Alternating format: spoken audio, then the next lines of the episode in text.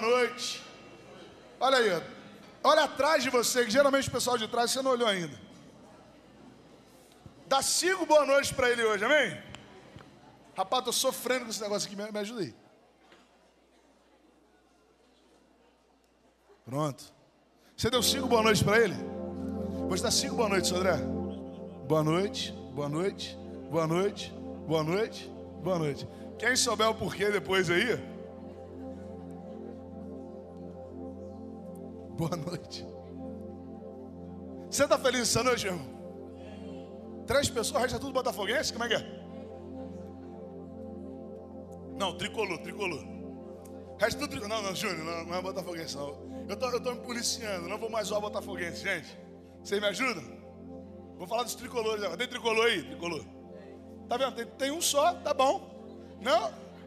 Olha aí, ó. Isso aqui. Tricolor também? Então não posso usar tricolor hoje, senão não vai botar água para mim aqui. Meu irmão, você está feliz essa noite, irmão? Nós estamos felizes, gratos, porque a alegria do Senhor, a alegria no Senhor é a nossa força, meu irmão. Eu quero perguntar uma coisa para você. Semana passada a gente falou um pouco sobre, sobre crer. Né? A gente falou um pouco sobre crer. Não sei quem foi no GC. Quem foi no GC aí? Dá um, dá um amém, só para saber. Você foi no GC, você falou lá sobre crer.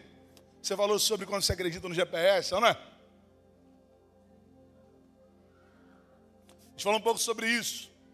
E sobre o posicionamento de crer. E crer não é só uma coisa abstrata, não é, não é uma coisa aleatória. Assim. Acreditar em algo cobra da gente um posicionamento. Eu quero falar hoje com você um pouco sobre isso. Sabe por quê, irmão? Eu não sei você, mas eu tenho um hábito, irmão. Eu não consigo sonhar pequeno, irmão.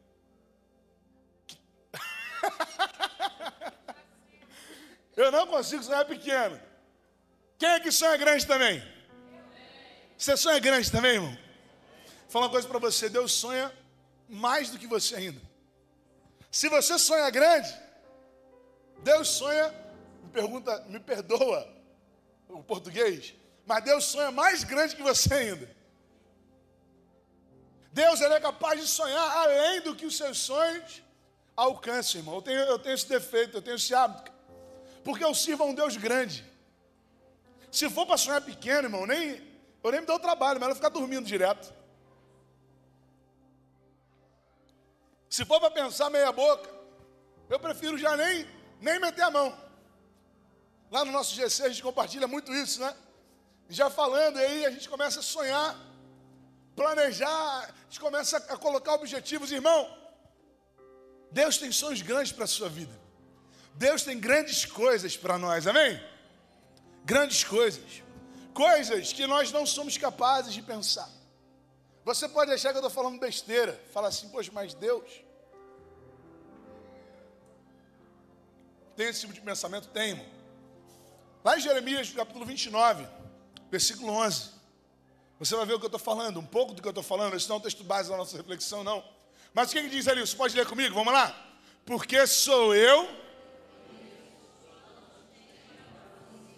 diz o Senhor, planos, planos de dar a vocês esperança. Meu irmão, sabe o que Deus estava falando? Sabe em qual contexto Deus estava falando isso?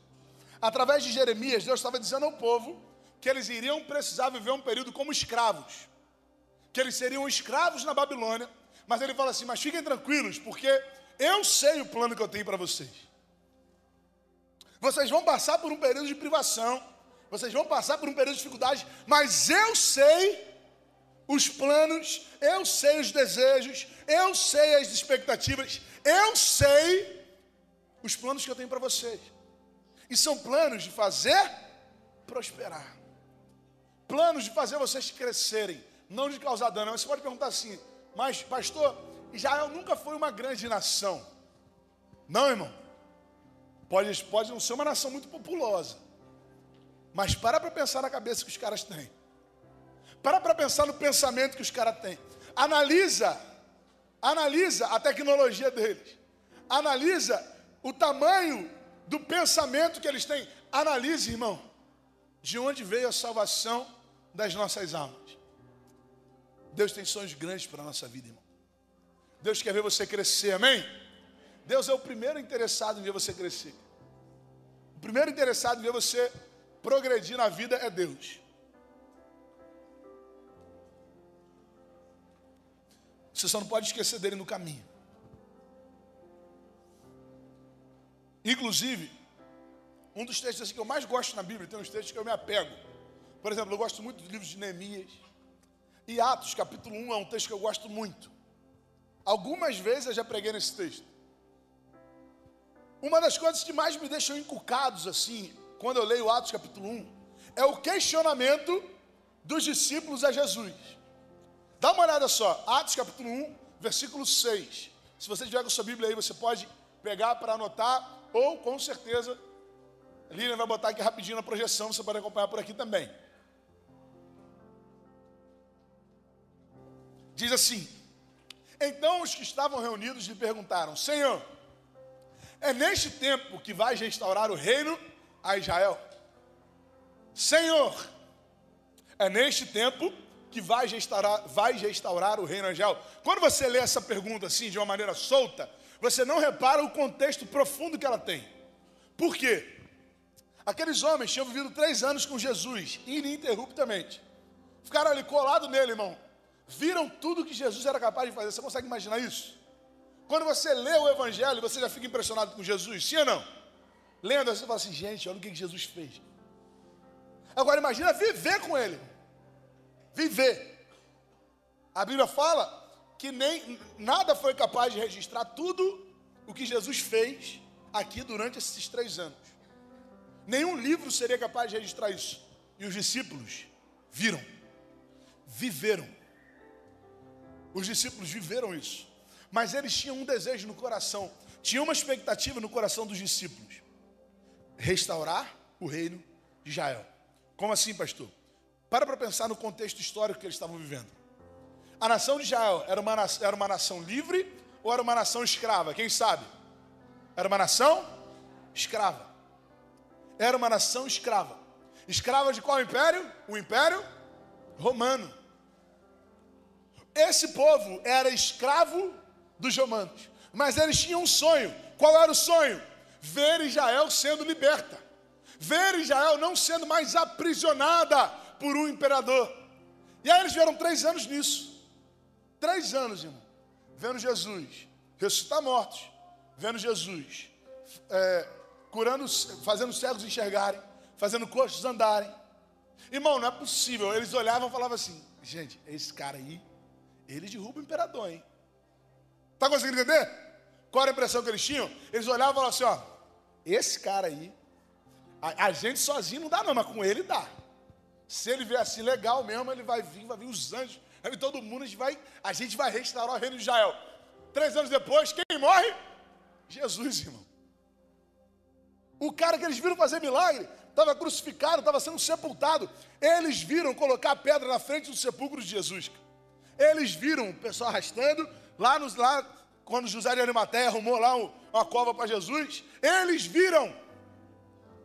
Eles falaram, agora não tem mais jeito. A gente aqui sozinho, na mão, não dá não. Deixa a gente ficar com o Império Romano mesmo. Jesus ressuscita. Agora você imagina, numa, ele não só fez pessoas ressuscitarem, ele ressuscitou. Quando ele ressuscita, ele falou assim: agora não tem jeito. Agora esse, é, ele além de ressuscitar as pessoas, ele ressuscita. Então, se tem alguém que pode derrubar o Império Romano, é esse cara. E aí eles falam, Senhor, então olha só, presta atenção. Agora que a gente já viu aqueles três anos e tal, foi muito legal. Entendeu? A gente pô, comeu junto, comeu aquele peixinho na beira do Mar da Galileia. Foi, foi, foi um tempo super, super de boa. Você está falando aí que você vai voltar para o céu, assim, a gente está até interessado em saber um pouco mais sobre isso. Depois você tira algumas dúvidas, mas o que a gente está querendo saber legal mesmo é se é agora que o Senhor vai restaurar o reino de Israel. É agora que o Senhor vai derrubar o Império Romano. Depois de três anos com Jesus, as expectativas daqueles homens estavam nessa terra. Depois de três anos vendo Jesus fazer milagre, as expectativas daqueles homens ainda, tava, ainda estavam nessa terra. Aí você fala assim: meu Deus, eles eram tão cegos, mas nós somos também. Depois de tantos anos de evangelho, a gente continua criando expectativa de Jesus nessa terra. Depois de tantos anos ouvindo pregação, a gente continua ouvindo, ou melhor, a gente continua criando expectativas em Deus, baseadas nessa terra, irmão. Deus tem coisas grandes, muito maiores do que a gente é capaz de imaginar. Mas isso não está ligado, irmão, com ser rico. Isso não está ligado, irmão, com ter um carro novo, uma casa própria. Não é isso. Irmão. Eu não estou falando que Deus não possa te dar, pode, amém? Trabalhe, se planeje, se organize, se organize. E aí vai chegar lá. Mas o que eu estou falando é que os sonhos de Deus não são presos a esse mundo. Em um dos seus diálogos, Jesus fala com os seus discípulos algo que eu queria que você guardasse. Se você quer viver coisas grandes, e viver coisas grandes, viver coisas grandes é viver o centro da vontade de Deus, irmão. João capítulo 14, versículos 12 e 13.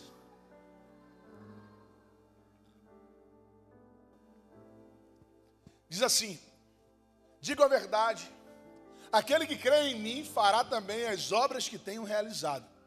Fará coisas ainda maiores do que estas, porque eu estou indo para o Pai. E eu farei o que vocês pedirem em meu nome, para que o Pai seja glorificado no Filho. Vamos ler mais uma vez o versículo anterior? Vamos ler juntos? Vamos juntos, já, vamos lá. Digo a verdade, aquele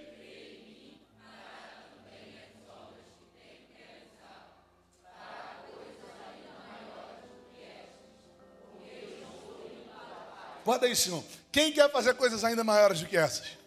Quem quer fazer coisas ainda maiores, irmão? Você quer mesmo? Jesus está falando de três coisas aqui. Três princípios. E eu vou me deter muito no primeiro. Porque o segundo e o terceiro são só uma consequência. Porque ele fala assim: todo aquele que crê, fará. Duas ações. Duas ações crer e fazer. Dois verbos. Um está conjugado no presente e outro no futuro. Um para se fazer agora, outro que vai acontecer amanhã. Por quê, irmão? Você não faz nada amanhã, amém? Tudo que você faz é hoje. Por isso, o posicionamento que Deus está te cobrando não é amanhã, é hoje. Por isso, as escolhas que você precisa fazer não são amanhã. Essas escolhas precisam acontecer hoje. Primeiro você crê, depois fará. Crer é urgente, é presente, é imediato. Fazer é só uma consequência. É o resultado, é o futuro. Crer. Crer, irmão, é uma atitude. Crer não é um discurso. Crer não é você falar assim, eu creio. Porque falar eu creio é fácil, irmão. Falar te amo é fácil, não é? Não é só falar, ah, eu te amo é fazer. Todo sentimento precisa ser traduzido em atitude, senão não dá nada. Senão ele não é absolutamente nada. Entenda uma coisa, irmão. O ministério, a vontade de Deus, e quantos querem viver a vontade de Deus aí, meu irmão? Você crê? Você, você quer? Eu misturei crer com quer, né? Você crê? Você quer? Se você quer, irmão, entenda que vontade de Deus, fé, é uma coisa que acontece no pré-pago, irmão. E eu não estou falando de oferta, não, tá? Depois você falar assim, poxa, pastor está falando de dinheiro. Não estou falando de dinheiro. Estou falando de posicionamento. Estou falando aqui sobre posicionamento. Eu escutei uma frase essa semana, num podcast, que era assim: eu, eu até comentei com a diretoria estatutária, quando a gente estava. É, quando eu fui apresentar para eles a ideia de a gente fazer uma a, a Assembleia Extraordinária para a compra do terreno, né?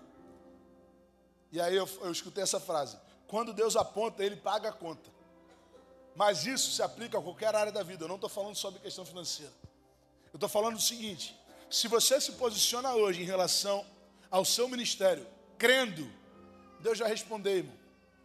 Deus vai responder. Lá em João, capítulo 11, Jesus, ele vive a experiência, ele permite que as pessoas vivam a experiência da ressurreição de Lázaro. E lá no versículo 40 de João 11, ele fala exatamente isso que eu estou te falando para Marta.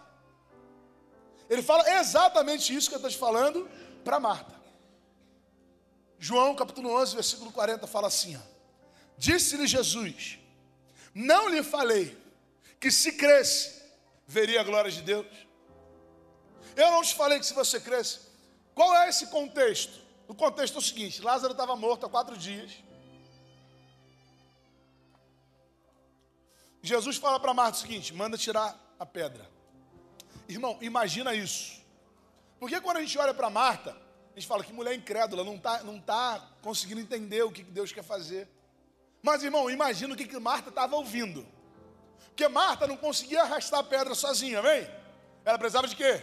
De gente. Precisava de um monte de homem para ajudar ela a arrastar aquela pedra. Então você imagina, Jesus chega para Marta e fala assim: ó, fala para tirar a pedra. Marta vai chegar para o grupo de pessoas que estavam no funeral de, de Lázaro e falar assim: gente, preciso que vocês me ajudem. Ajudar aqui, Marta? Não, eu tenho um negocinho para fazer rapidinho ali. Não, Marta, mas então, o que, que é para fazer? Então, vamos ali rapidinho só. Vamos comigo ali. É, porque se eu falar aqui, vocês não vão entender bem. Não, pode falar. Não, deixa isso quieto, cara. Vamos ali rapidinho comigo. Imagina Marta tentando levar o povo. Não, Marta, fala. Então, Jesus está mandando encher a pedra. Marta, você está doida? Você está tá maluca? Ela morreu tem quatro dias. Vocês vão fazer o que mais? Ó, oh, Maria vai chorar aquilo tudo de novo. Você sabe que ela não aguenta muito. Você sabe que ela é mais frágil. Ela vai, vai, vai ver Lázaro lá morto lá. E vai ser aquele negócio, vai voltar tudo. Melhor você não mexer nisso. Melhor você deixar isso quieto. Mas Jesus falou para eu tirar. Não, não ouve o que Jesus está falando. Jesus é meio visionário, ele é meio assim, ele tem, ele tem essas coisas na cabeça tal.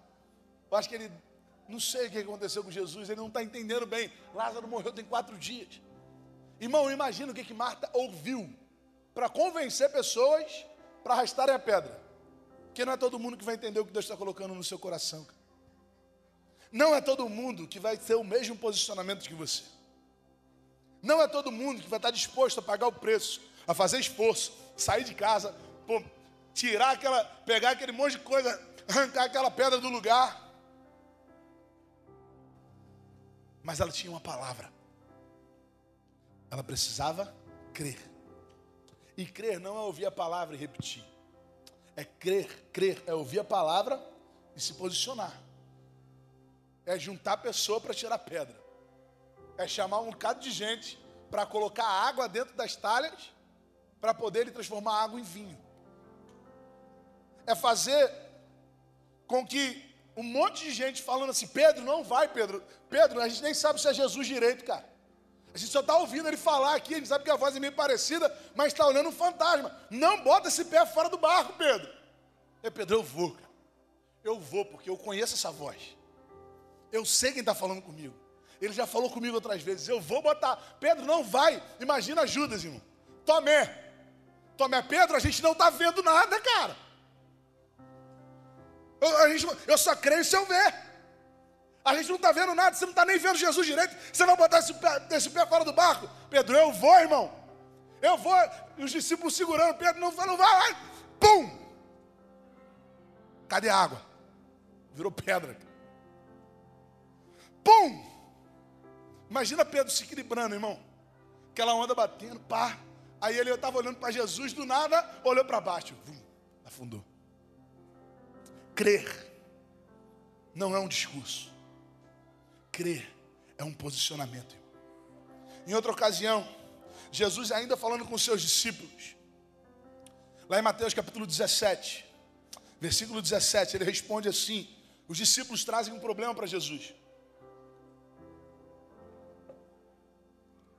Um pai que estava levando seu filho para que os discípulos ajudassem a retirar um demônio que estava atormentando seu filho. E aí eles não conseguiram. Não conseguiram de jeito nenhum. Não conseguiram, tentaram, tentaram, não conseguiram falar, chama Jesus lá. Olha a resposta de Jesus, irmão. Lê só a resposta de Jesus, vamos lá. Ó geração, até quando estarei com vocês? Até quando? Tragam-me o menino. Palavra dura, né? Palavra pesada. Imagina, Se o pastor chega para você e fala assim, seu incrédulo e perverso, até quando que eu vou ter que suportar você? Caramba, esquece.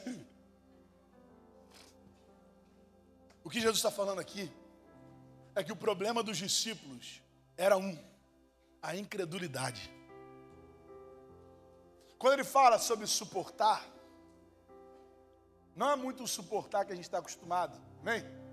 Porque quando você fala assim, pô, não suporto mais você, você está falando o quê? Não, não aturo mais você, não é? Mas o que Jesus está falando aqui, até quando eu vou ter que dar suporte a vocês? Até quando eu vou ter que apoiar vocês? Já está na hora de vocês se virarem sozinhos. Já está na hora de vocês caminharem com as próprias pernas. Está na hora de a incredulidade não ser mais um empecilho para aquilo que eu tenho para fazer na vida de vocês. Meu irmão, como a incredulidade tem travado a gente? Como a incredulidade tem nos segurado? Como a incredulidade tem nos impedido de viver aquilo que Deus quer para nós? Porque ele continua. Os discípulos questionam Jesus e falam assim: Senhor, por que, que o Senhor conseguiu tirar aquele demônio e a gente não conseguiu? E aí dá uma olhada, irmão. O que, que, o que, que Jesus responde para eles no versículo 20 de Mateus 17? Lá no versículo 20, Jesus responde o seguinte: Porque a fé que vocês têm é pequena. Eu asseguro que se vocês tiverem a fé do tamanho de um grão de mostarda, vamos continuar, poderão dizer a este monte: vá daqui para lá, e ele irá. Nada será impossível para vocês. Irmão, pequeno é uma, é uma referência. Amém? Tipo assim, o que é pequeno? O que é pequeno? Essa garrafa é pequena em relação a mim. Amém? Mas ela é grande em relação à formiga. Não é? Se eu botar essa aqui do lado da formiguinha, ela é grande. Depende da referência. Jesus está comparando a nossa fé com um grão de mostarda. E ele falou que a nossa fé é pequena, não em relação à garrafa, não em relação a uma criança, não em relação à mesa. Falou que a nossa fé é pequena em relação a um grão de mostarda, que é menor do que um grão de arroz. Então ele está falando assim: ó, se vocês conseguissem crer, só um tiquinho assim, ó, só um pouquinho desse jeito aqui, vocês já iam conseguir fazer o impossível. Como a incredulidade tem travado a gente, irmão. Como a incredulidade tem travado as nossas vidas a, a crer, crer, acreditar, é um posicionamento. Vou trazer para você uma realidade lá do Antigo Testamento. Josué, um pouco antes de entrar na terra prometida, depois de ter vivido 40 anos com o povo no deserto, ele estava pertinho de entrar na terra. Lá em Josué capítulo 3, versículo 5.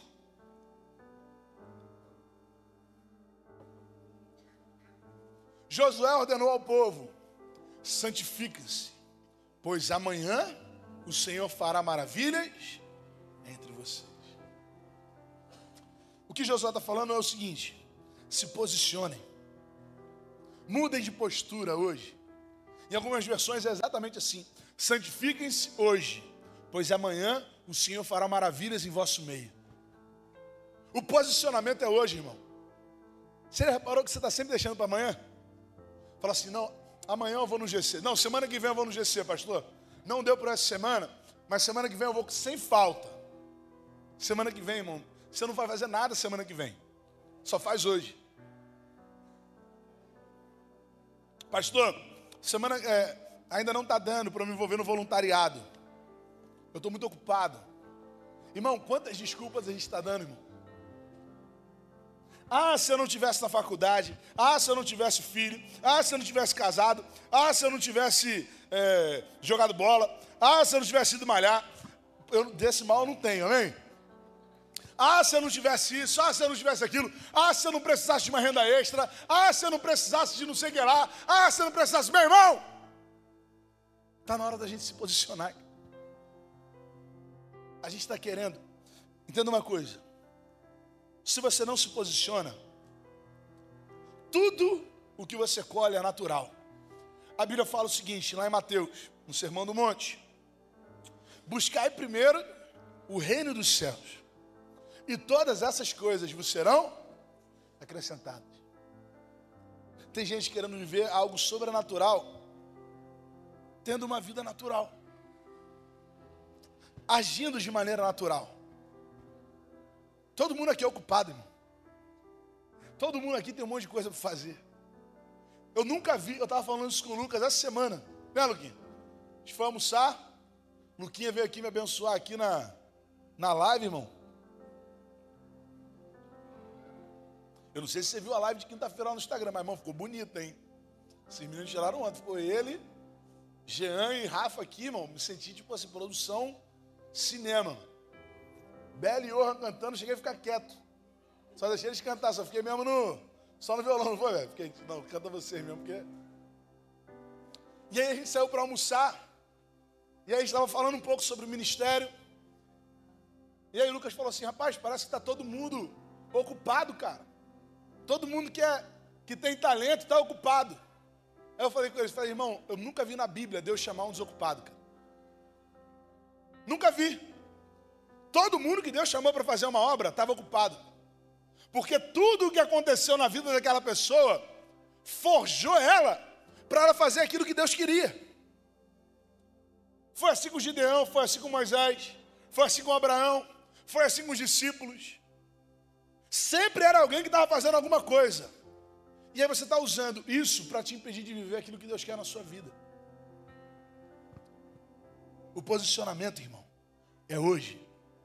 Para quê, pastor? Para acontecer o que tiver de acontecer amanhã. Porque hoje a gente crê, amanhã a gente faz. Hoje a gente se santifica, amanhã Deus age em nosso favor, irmão. Pastor, é a minha família, cara. Minha família, pô, não acontece nada. Quero ver meu marido lá, minha esposa, meus filhos. Se posiciona, irmão. Se posiciona com fé. Se posiciona. Assume a sua crença. Assume aquilo que você acredita, irmão. Porque você fala assim, eu não acredito que eu vou fazer isso. Faz. Faz, irmão. Faz o que Deus está colocando no teu coração. Não tenha medo. Não tenha medo. Logo depois de ter acalmado a tempestade, a pergunta de Jesus para os discípulos foi essa. Ele falou assim: Meus filhos, por que vocês têm tanto medo? Será que vocês ainda não têm fé? Por que, que você tem tanto medo? O que, que tem te aprisionado, irmão? O que, que tem te segurado? Enquanto não priorizarmos aquilo que é sobrenatural, tudo que a gente vai colher vai ser apenas coisas naturais. Qual o problema disso? O problema é que as coisas naturais são feitas pelo nosso próprio esforço. E tudo que é feito pelo nosso próprio esforço se perde, se desfaz, acaba, desfalece. Ele vai fazer por nós. Ele vai agir em nosso favor. Ele vai fazer aquilo que é impossível. Ele fará grandes coisas em nosso meio. Fazer é só uma consequência, irmão. Marcos capítulo 16, versículos 17 e 18. Jesus fala com seus discípulos o seguinte: Estes sinais acompanharão os que crerem. Os que crerem. Em meu nome expulsarão demônios, falarão novas línguas, pegarão serpentes, e se beberem algum veneno mortal, não lhes fará mal nenhum. Imporão as mãos sobre os doentes e estes ficarão curados. Sabe o que é isso? Sobrenatural. Sobrenatural. Só vive o sobrenatural de Deus. Quem se posiciona para quê? Quem se posiciona e fala: Eu creio. Eu creio. Eu creio. E eu não vou arredar pé daqui, porque quem me falou foi o Senhor. Quem me falou foi o Senhor. Irmãos, às vezes, até em relação ao ministério, Deus está falando uma coisa para a gente, vai ter tanta gente que vai falar o que está errado.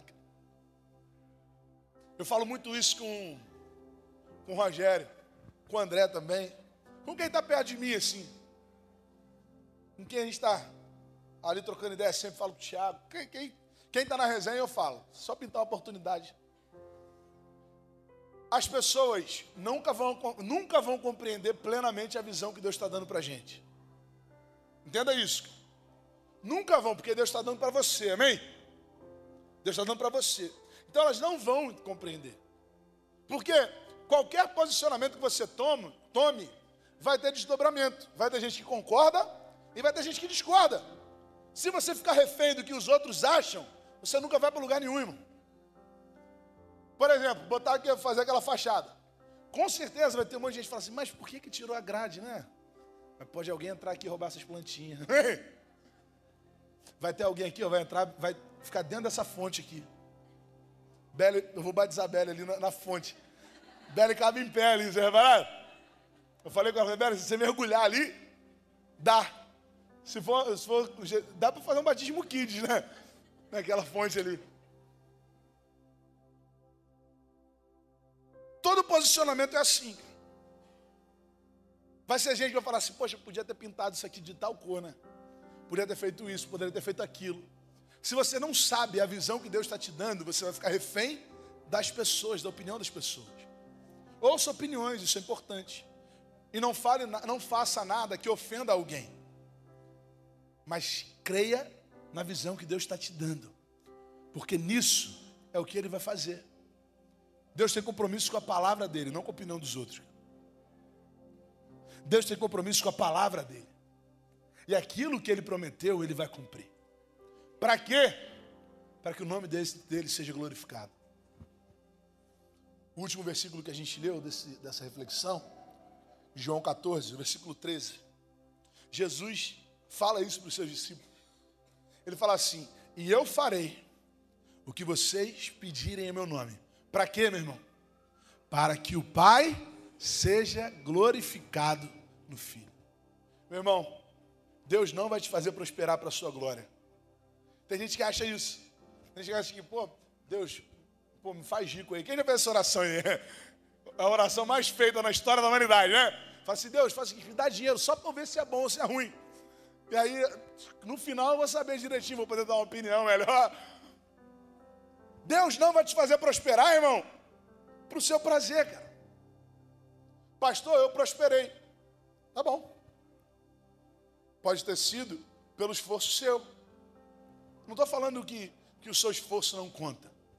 Mas o que eu estou falando é que aquilo que Deus vai fazer na sua vida não é para a sua glória.